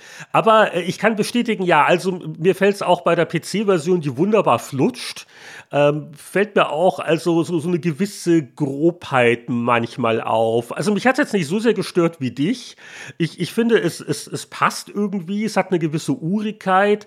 Hier und da wünschte ich mir vielleicht, ist es ein bisschen klarer, an welche Hintergrundgrafik man anstoßen kann und welche kein Problem ist. Aber das ist jetzt kein, kein großer Faktor. Also ich, ich fand es eigentlich ganz okay. Ich habe auch mit dem Ding meinen Frieden geschlossen mittlerweile, muss ich auch sagen. okay. Das war mein erster Eindruck gewesen, aber nach so zwei, drei Levels, dann hat es dann geklickt langsam. Ich habe die Systeme verstanden und habe gedacht, okay, nee, doch, das ist ziemlich gut. Man, man muss es ja spielen, genau. Und das, das ist ja auch äh, ganz spannend, weil, also ich habe wirklich ein bisschen gehadert und bin auch jetzt immer noch nicht so ganz 100% begeistert, was so die, die Komplexität betrifft der, der Steuerung, weil ähm, Sie haben es ein bisschen variiert. Es sind jetzt nicht äh, Schiffsteilchen, die man aufsammelt. Es sind drei verschiedene Schiffe, die hat man auch schnell beisammen und zwischen denen man jederzeit wechseln kann. Und nicht nur das, also äh, die, die ganzen Spielsysteme, kriegt man die zusammengefasst. Jo, hol mir tief Luft und probieren's mal einfach. Es ist generell, finde ich, sehr Platinum, was das angeht. Du hast im Prinzip äh, zunächst mal eben halt die drei Schiffsteile die du anordnen kannst. Je nachdem, wer vorne ist, hast du einen anderen Primärschuss. So einen, einen roten Spreadshot, der macht mir am meisten Spaß eigentlich. Einen, einen, gelben Bohrer, der geht dann direkt nach oben und macht viel Schaden. Und eine blaue Rakete, die ist äh, leicht zielsuchend. Das ist Element Nummer 1. Ich kann meine Reihenfolge verändern. Und natürlich für der Platinum, die mögen ihre Zeitlupeneffekte beim, äh, bei Aktionen dann. Ich kann dann in Zeitlupe dann meine Anordnung neu bilden, dass ich nicht im, Megastress dann im Kugelhagel dann äh, noch meine Schiffe jonglieren muss. Das ist, ist ganz fair. Das ist Nummer 1 auf jeden Fall. Nummer 2 ist, ähm, wir haben am rechten äh, Rand eine Leiste, die langsam voll wird, wenn ich lustige Münzen einsammle, die mir dann zum Beispiel dann äh, Special Moves geben oder meinen Schussstärke machen oder ein Schutzschild geben und solche Geschichten. Das heißt, ich soll auch im Level immer viel einsammeln, um einfach generell stärker zu werden. Special Moves heißt in dem Fall wirklich, das sind Street Fighter-artige Kombinationen, die ich eingeben kann, um zum Beispiel zur Seite zu schießen oder einen, einen Rundumschuss zu starten. Also auch da wieder mehr Komplexität. Und dann so, dass das Größte eigentlich, das Wichtigste sind eben die Flugformationen.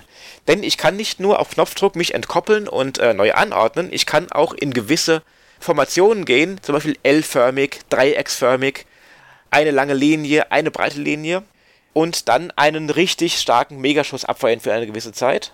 Zum Beispiel dann so ein großer Rotierlaser oder ein Vorwärts-Rückwärts-Laser äh, oder was haben wir noch gehabt zum Beispiel? Ähm, so einen großen Feuervulkan nach vorne.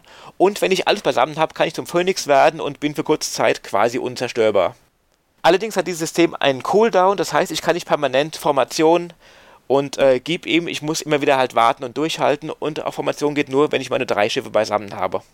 Ja, und das ist mir fast schon ein bisschen zu viel. Also prinzipiell das mit den drei Schiffen und dem Wechseln, das finde ich sehr schön. Äh, das ist auch von den Farben eindeutig. Es gibt auch immer wieder mal Gegner, die haben, sage ich mal, einen roten Schutzschild. Ah, da mache ich extra Schaden, wenn mein rotes Schiff quasi vorne ist. Ja. Oder es gibt so, so Ringe, durch die fliegt man. Äh, da gibt es einen mickrigen Bonus mit der falschen Farbe, aber hast du die passende Farbe als Frontschiff, dann gibt es einen richtig dicken Punktebonus. Sehr wichtig für uns Highscore-Jäger. Also ja. das ist schon mal, schon mal nett. Und auch der Zeitlupeneffekt wäre natürlich noch leichter, wenn es komplett anhalten würde, aber es ist, es ist schon cooler.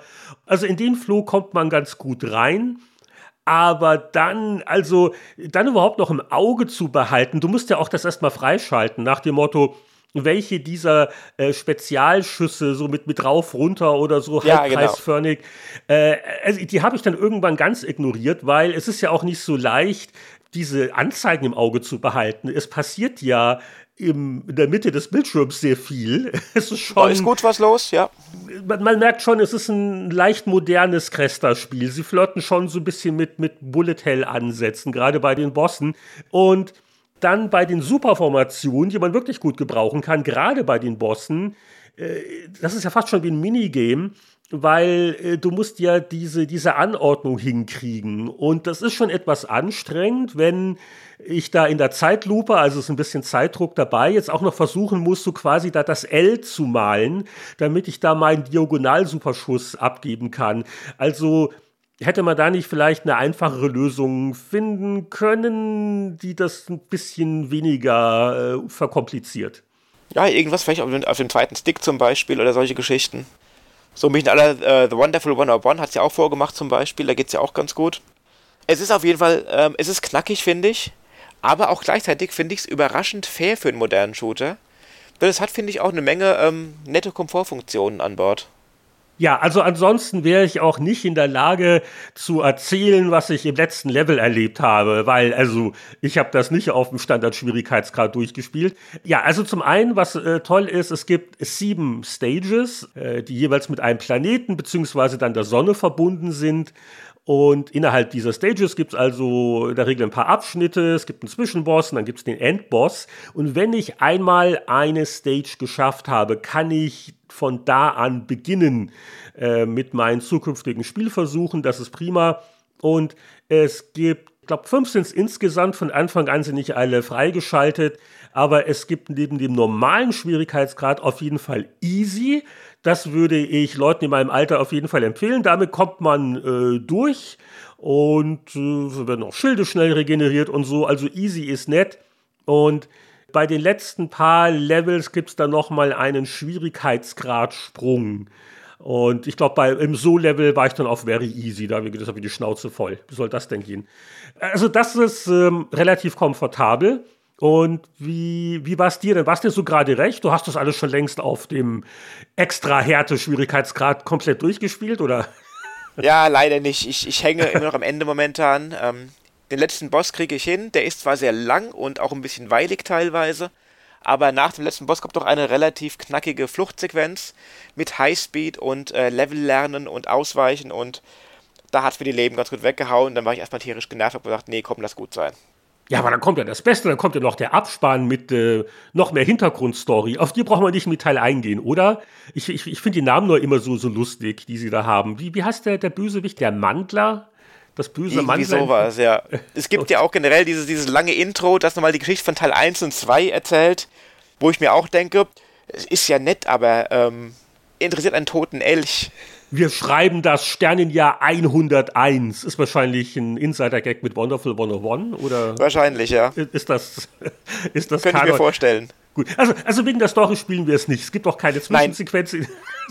außer, außer wir kaufen den DLC dafür natürlich. Dann müssen ah, wir die Story spielen. Okay. Äh, hast du den im Rahmen deines Tests ausprobiert? Was macht der eigentlich? Nein, hab keinen bekommen. Okay. Gut, also äh, die bisherigen Story-Eindrücke verleiten mich jetzt auch nicht dazu, dafür nochmal äh, 10 Euro extra auszugeben, muss ich ganz ehrlich sagen. Aber nein, also du, du, du hast ein Raumschiff, Du fliegst von unten nach oben quasi und äh, du schießt auf alles. Also das genau, ist mehr brauchen wir nicht. Mehr brauchen wir nicht als Story. Die Motivation, es gibt keinen Rückblick auf die Jugend des Helden. Was hat ihn traumatisiert damals? Ein schwieriges Verhältnis zum Vater? Nein, gibt es nicht. Also von daher ist das ja eigentlich sehr erfrischend. Und äh, ja, also, also man, man kann spielen und man schaltet auch Sachen frei. Und das haben sie auch ein bisschen umständlich gemacht. Also, wenn man loslegt, dann kann man nur im Arcade-Modus spielen. Fängst also an.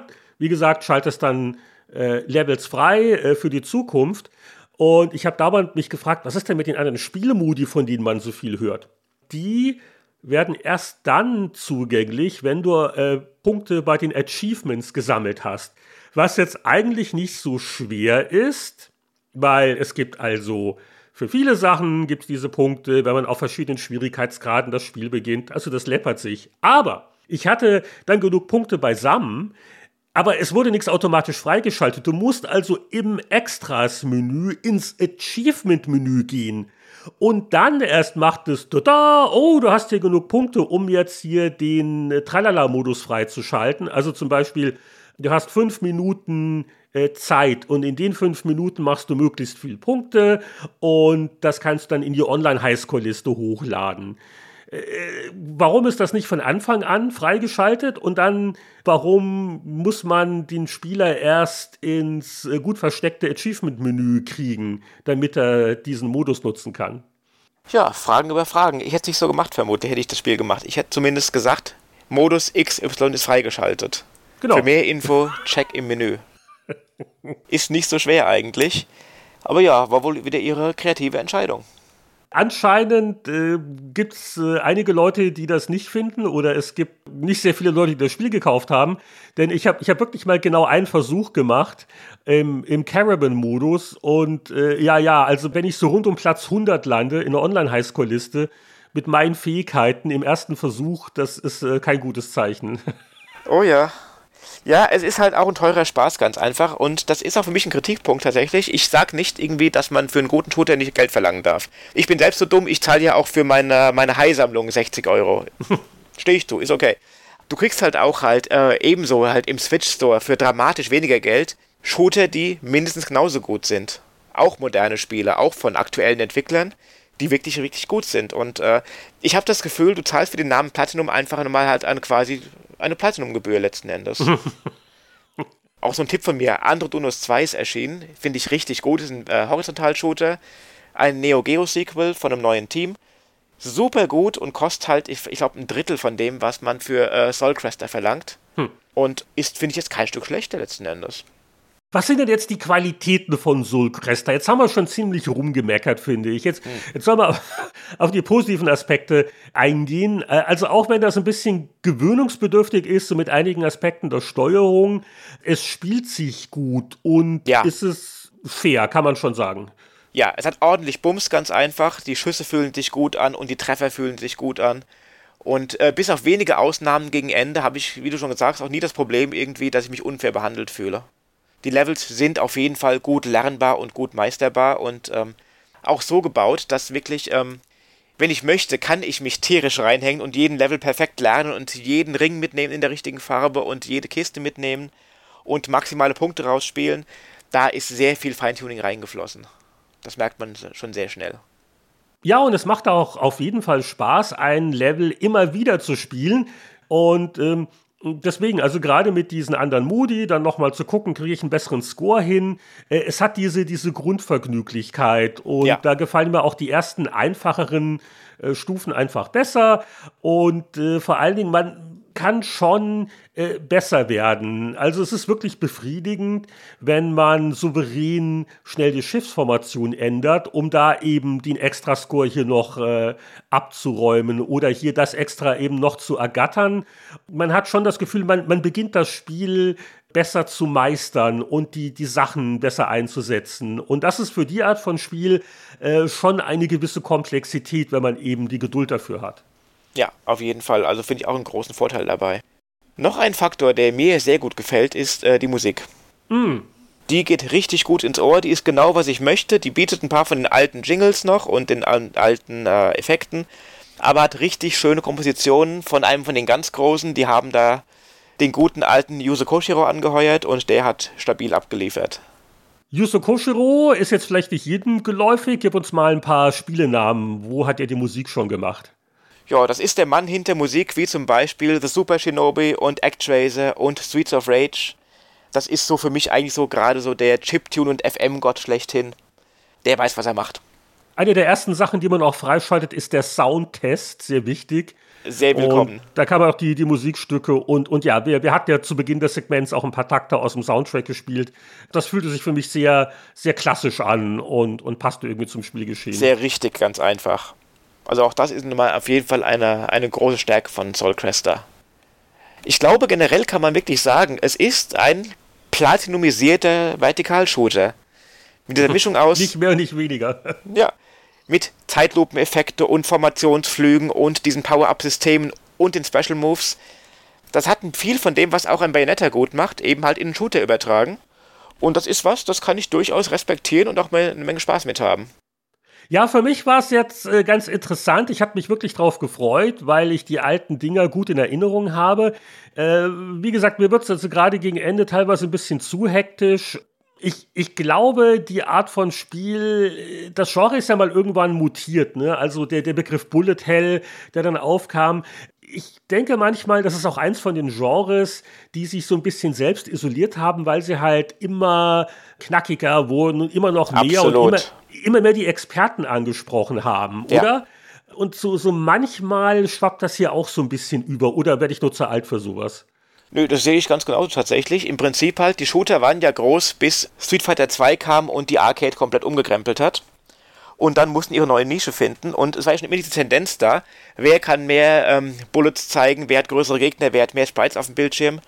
Und das wurde halt dann so mit Firmen wie Cave zum Beispiel immer, immer extremer. Bis hin zu Spielen wie jetzt den, den Toho-Spielen auf dem PC, die ich selber auch, ich finde die fürchterlich tatsächlich, kann ich nichts mit anfangen.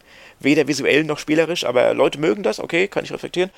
Aber ja, also Shooter haben sich halt schon stark in so einer starke Hardcore-Nische begeben die wurden auch lange Zeit einfach auch nicht verstanden deswegen. Ich kann mich noch gut erinnern dann, als so in den 2000er Jahren Spiele wie, ähm, wie Gunbird kamen oder wie, ähm, ähm, wie hieß das Ding von, von Psycho, äh, von Cap, nee, nicht von Psycho, von Capcom.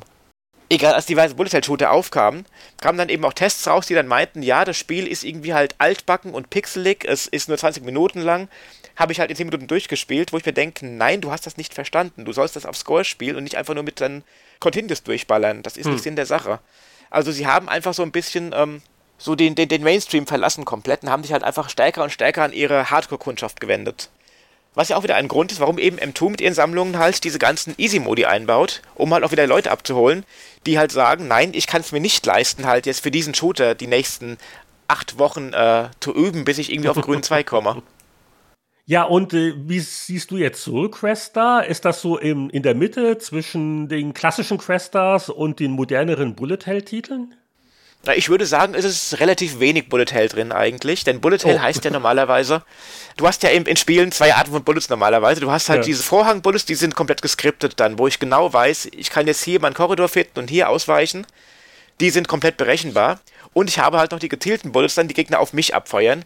Von denen hat Soulcrester jetzt mehr zum Beispiel. Das heißt, ich muss aktiver ausweichen, aber nicht halt die Patterns komplett lernen, die Bosse auf mich abfeuern. Also von daher ist das auch für Nicht-Bullet-Hell-Fans durchaus machbar, aber also es tanzt schon die Kuh teilweise. Es geht gut was auf dem Bildschirm ab. Da kann man, das kann man natürlich nicht leugnen. Also, es ist keine Schande, den Easy-Modus zu wählen, aber. Ist es ich, niemals. Es ist nie eine Schande, genau, genau. Ja. Aber ich muss ganz ehrlich sagen, ich vermisse schon so ein bisschen die, die Gemütlichkeit. Also, mir ist so Cresta fast schon ein bisschen zu modern in gewisser Weise. Und ich musste jetzt auch mal einen Titel erwähnen, der mir in den letzten Jahren sehr gut gefallen hat. Und zwar, ich glaube, ein polnisches Team. Die hatten ursprünglich für Mobil einen äh, sehr retromäßigen Vertikalshooter rausgebracht, äh, Skyforce. Und da gibt es inzwischen auch Umsetzungen für Konsolen und PC äh, aus den 2010er Jahren, Skyforce Anniversary und Skyforce Reloaded. Und das hat so eher das Tempo, das ich mag. Und äh, das habe ich nämlich immer wieder rausgekramt. Und das ist mir irgendwie noch lieber, wobei sie auch bei Skyforce das Design-Element haben dass du während der Missionen halt Sternchen aufsammelst und die kannst du dann in dauerhafte Upgrades ah. äh, mhm. adaptieren. Also so, so ein bisschen ein moderner Take dieses klassischen Vertikal-Shooter-Genres. Und wer das nicht kennt, das hat für mich so genau die richtige Mischung aus modernen Annehmlichkeiten und äh, aber durchaus so klassischem Spielgefühl. Ist auch grafisch sehr liebevoll gemacht. Und wenn ich jetzt die Wahl hätte, wenn man also so, so ein Skyforce Reloaded äh, immer, immer noch lieber jetzt als ein Soulcrester, muss ich ganz ehrlich sagen. Und Skyforce kostet auch deutlich weniger. Aber gut, haben wir schon lang genug drüber geredet. Also, also wer so ein bisschen interessiert ist, der sollte sich Soulcrester auf jeden Fall auf die Wunschzettel und die Listen tun. Der nächste Sale kommt bestimmt. Wenn ich noch einen Tipp abgeben darf in eine ähnliche Richtung, ist ein Spiel namens Jamestown. Mhm. Das hat ein äh, US-Team gemacht vor, ich glaube, mittlerweile etwa zehn Jahren. Das nutzt schon gewisse Bullet-Tail-Elemente, aber macht die halt auch so wunderbar ähm, lernbar und zugänglich, dass es einfach einen großen Spaß macht, das Ding zu spielen. Und ähm, ist so, finde ich, auch so einer der besten Vertikalshooter der letzten Jahre und äh, mal auch eben halt Abwechslung nicht von einem japanischen Team. Also auch Amerikaner okay. können sowas mittlerweile. Wie, ist das? James irgendwas? Jamestown, also genau wie die. So lehrreich heute. Wie die Stadt in Virginia. Ist ein gutes Ding, ist auch für PC und für diverse Konsolen erschienen. Äh, ich glaube, auf allen aktuellen Systemen zu haben momentan. Da hatte ich auch eine Menge Spaß mit und äh, würde ich auch Leuten empfehlen, die sagen, ich möchte erstmal in das Thema reinkommen. Siehst du mal, also auch wenn jetzt jemand sagt, naja, Soulquester, ich weiß nicht, und für das Geld und bu, Ich glaube, da waren jetzt doch ein paar Anregungen dabei, um so ein bisschen wieder die alten äh, Ballergelüste auszuleben. Alt sind auch einige von den Pressezitaten, die wir uns ausgesucht haben, bevor wir nochmal unser persönliches Fazit am Ende sprechen. Also, ein Crester kommt selten allein. Ich dachte, wir gehen mal hier durch die wichtigen Titel der Serie und dass Mooncrester diese vorhin angesprochene Umsetzung von Incentive Software, also wir haben sie nicht getestet, aber die SAP64 hat eine Besprechung damals gebracht. In der ZAP64 äh, aus dem Jahre 85 schreibt der gute Gary Penn über die C64-Portierung. Das ist eine hervorragende Umsetzung des veralteten Arcade-Klassikers, aber Mooncrester war schon damals kein besonders tolles Spiel und kann bei der Qualität heutiger Software einfach nicht mithalten. Aber dafür noch sehr gnädige 63% immerhin, muss man sagen. Ja, und das ist äh, der vorhin schon angesprochene Altersunterschied. Das, das wirkte 85 schon altbacken, ja, ja, ja. Aber Fünf Jahre hauen extrem rein. Terra Cresta wurde in etwas flotter umgesetzt und in Happy Computer 3 1987 und auch in unserem dritten Spielesonderheft schrieb ein gewisser Heinrich Lehnhardt folgendes zur C64-Version, die mit 75% bewertet wurde. So viel Action durch eine rekordverdächtige Anzahl von Sprites bekommt man nicht alle Tage zu sehen. Dabei ist auch viel Abwechslung geboten, während man versucht, eine Reihe mit Bodenstationen wegzuputzen und nebenbei ein Zusatzteil zu ergattern, greift garantiert eine Flotte von oben an. Ein wirklich gutes Schießspiel, doch Terra Cresta ist von Anfang an sehr schwer und nach Ende des ersten Levels tut sich relativ wenig Neues. Ja, noch diese unschuldigen Genrebezeichnungen Schießspiel hat man auch lange nicht mehr gehört. Yep, ist vielleicht auch besser so mittlerweile. Hat, glaube ich, zu viel negative Konnotationen heute, das Schießen. Ja, und äh, damals noch nicht gar so sehr Standard war halt die Raster-Interrupt-Ausnutzung, um eben, ich glaube, bis zu 40 Sprites hieß es damals bei der C64-Version, war schon ganz ordentlich. Ja, das ist eine Sache, auf jeden Fall. Ja, und nach dem Mond jetzt zur Erde und jetzt begeben wir uns zur Sonne, weil wer hat denn Soulcrester in der Maniac getestet? Also, in Maniac 4 2022 schrieb ich damals, der erste Eindruck fällt verheerend aus. Vor allem auf der Switch läuft Soulcrester ruckelig und das Pixel-Scaling sieht schlimm aus. Allerdings scheint das sogar eine bewusste, wenn auch wenig nachvollziehbare Designentscheidung zu sein – in den ersten Runden hält mich daher erst einmal Yuzo Koshiros fantastische Musik bei der Stange und langsam beginne ich die cleveren Systeme zu verstehen. Ein regelmäßiger Reihenfolgen- und Formationswechsel ist der Schlüssel zum Spiel. Habt ihr diese Mechanik verinnerlicht, stellt sich auch endlich der erhoffte Spielspaß ein und ich gab darauf dann 80% Spielspaß, weil es halt eben doch richtig gut ist. Also, das ist so eine von den Wertungen, die ich so nicht erwartet hätte, wenn man erst nur den Meinungskasten gelesen hat. Ne? Also, ich, hm. ich, hätte da eher gedacht, ja, vielleicht so, so ein knapper 70er. Aber wie bist du da doch noch zu 80 gekommen? Lang gespielt und es eben dann wirklich genossen tatsächlich. Das Ding ist einfach, ähm, der Kasten ist einfach nur halt begrenzt lang und äh, ich muss halt auch irgendwie den negativen Kram unterbringen. Ist nicht immer ganz einfach, diese, diese Balance zu finden dann. Aber schon interessant, weil man denkt vielleicht, naja, so ein Arcade-Ballerspiel, ne, also nach fünf Minuten weißt du eigentlich schon, was Sache ist. Aber da ist Soul Cresta wirklich ungewöhnlich, weil es hat diese ja. Spielsysteme alle hat. Also es ist schon so ein bisschen lieber auf den zweiten Blick. Das trifft ganz gut, genau. Man muss sich wirklich erstmal reinnagen, um das zu verinnerlichen und das wirklich auch dann äh, sinnvoll einzusetzen. Ja, und ich habe dann noch ein bisschen geguckt, äh, wer hat denn alles die PC-Version zum Beispiel getestet, aber puh, also die deutsche Fachpresse, viel habe ich da nicht gefunden in Sachen Soul Cresta, also M-Games bzw. Maniacs, sei gelobt, aber dafür sorgst du schon, dass solche Spiele nicht ignoriert werden. Ich und ich Ulrich sind das, also auf Ulrich halte ich ja ganz große Sachen, Ulrich hat wirklich halt ein Auge drauf, dass auch wirklich viel und äh, interessante Sachen reinkommen.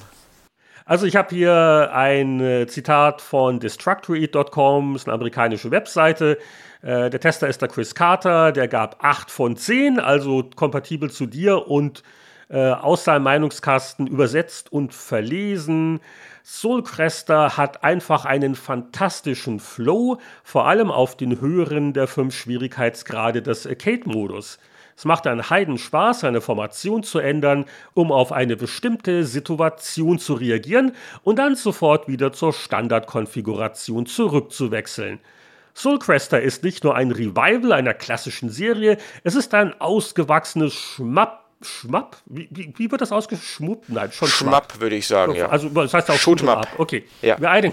meine Güte, das ist ja lustig. Ein ausgewachsenes Schmapp, das auf seinen eigenen Füßen steht. Der Preis ist etwas happig, aber die Liebe zum Detail spricht für sich. Also auch sehr positiv und so im Durchschnitt gesehen allzu viele Tests gibt es nicht. Also Metacritic hat die meisten Wertungen auf der Switch identifiziert. Sieben Wertungen, 78 Prozent. Bist du also so ziemlich äh, dabei, so mit der Testermeinung und ja. Von daher, also dich jetzt nach deinem persönlichen Fazit zu fragen, ist ein bisschen drollig. Auf der anderen Seite, du hast den Test ja auch jetzt schon vor ein paar Monaten geschrieben. Und hat sich noch irgendwas geändert? Bist du danach überhaupt noch zurückgekehrt? Und das ist eins von den Spielen, wo man sagt, Mann, ich habe das für den Test lang genug gespielt, äh, ich habe jetzt auch keine Zeit und keinen Bock mehr drauf ich muss sagen, ich habe es weitergespielt danach tatsächlich, mhm. weil es einfach halt kurzweilig ist. Vor allem einfach halt, ich kann in Levels reinspringen direkt. Ich muss nicht erst halt äh, durch Level 1, 2 durch, um dann zu äh, den anderen zu kommen. Ich kann wirklich sagen, okay, ich habe mal Bock, wieder irgendwie halt diesen richtig schönen Merkur Feuerlevel zu spielen zum Beispiel. Kann ich machen und finde ich toll. Also du würdest das auch an der Wertung nicht groß noch rumfeilen? Dass die Nein, würde ich nicht. Die passt. Würden Sie noch an, äh, an der Grafik feilen, dann einfach einen neuen Modus einbauen mit der besseren Skalierung? Wäre ich noch glücklicher, aber auch so, ich bin zufrieden. Ja, also bei mir ist es so, also ich hätte in der Wertungskonferenz äh, eher auf, auf einen 70er versucht zu drängen.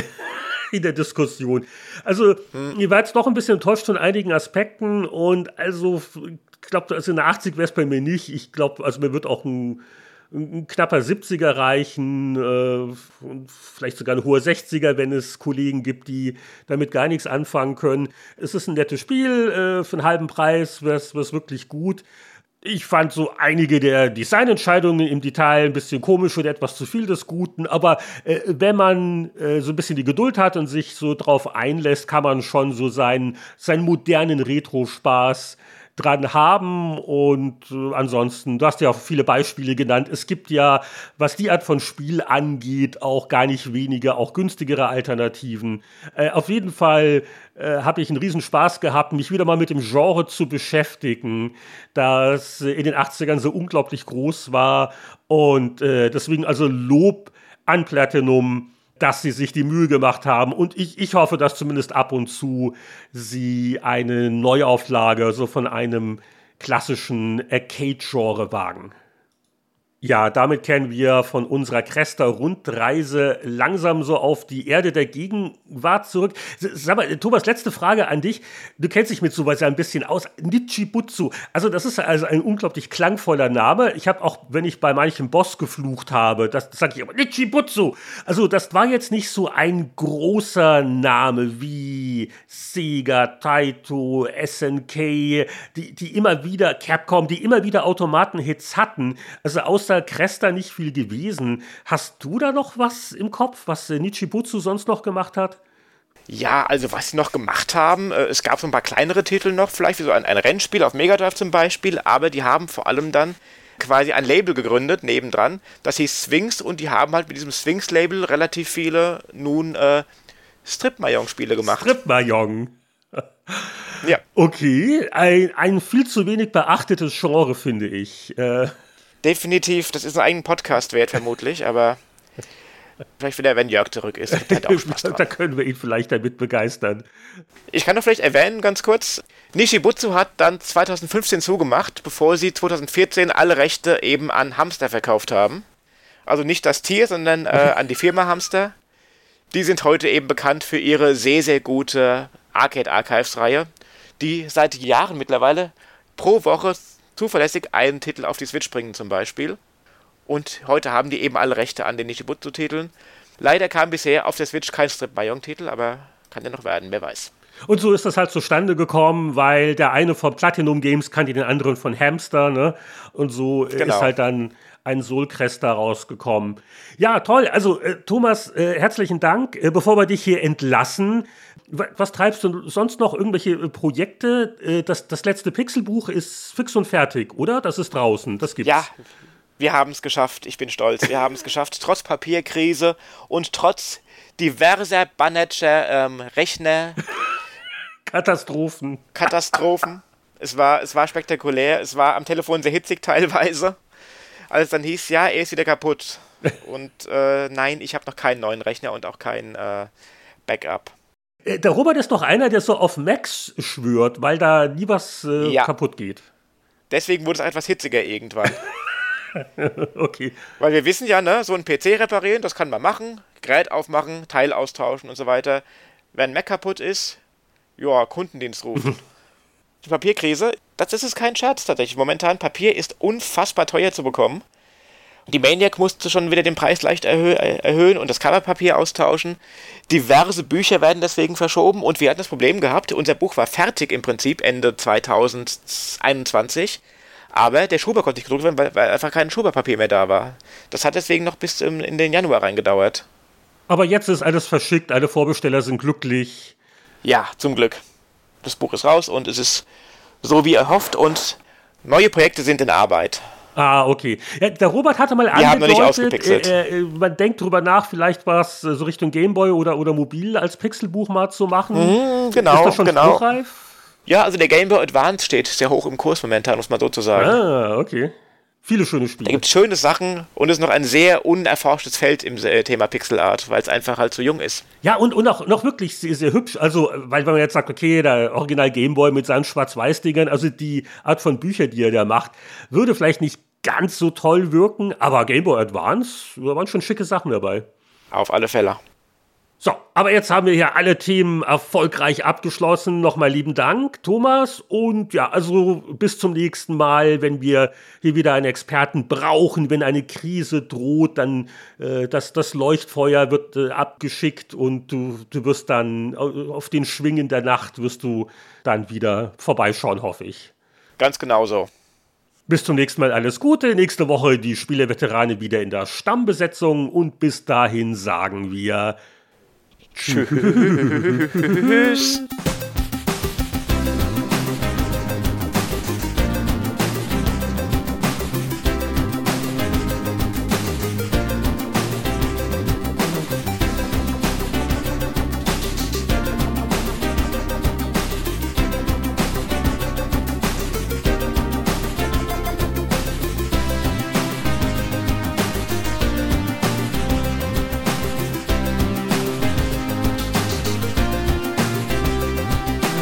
Das war Spieleveteranen Podcast 270 mit unserem Gaststar Thomas Nickel, der uns freundlicherweise bei der gefahrvollen Reise durchs Sonnensystem mit Soulcrester begleitet hat.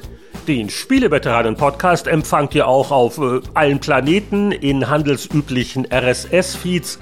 Und wer uns auf Patreon mit 5 Dollar im Monat unterstützt, der kriegt sogar doppelt so viele Episoden serviert und trägt seinen Teil dazu bei, dass wir hier regelmäßig, gut genährt und vor allem werbefrei weiter auf Sendung gehen können.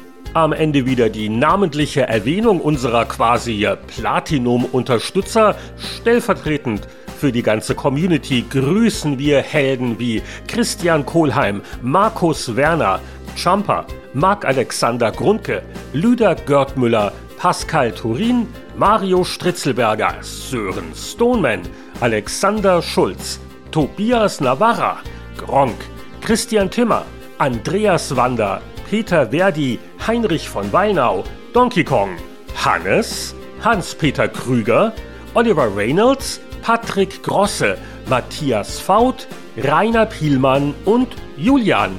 Bis zum nächsten Mal alles Gute. Wir hören uns wieder beim Spieleveteranen Podcast.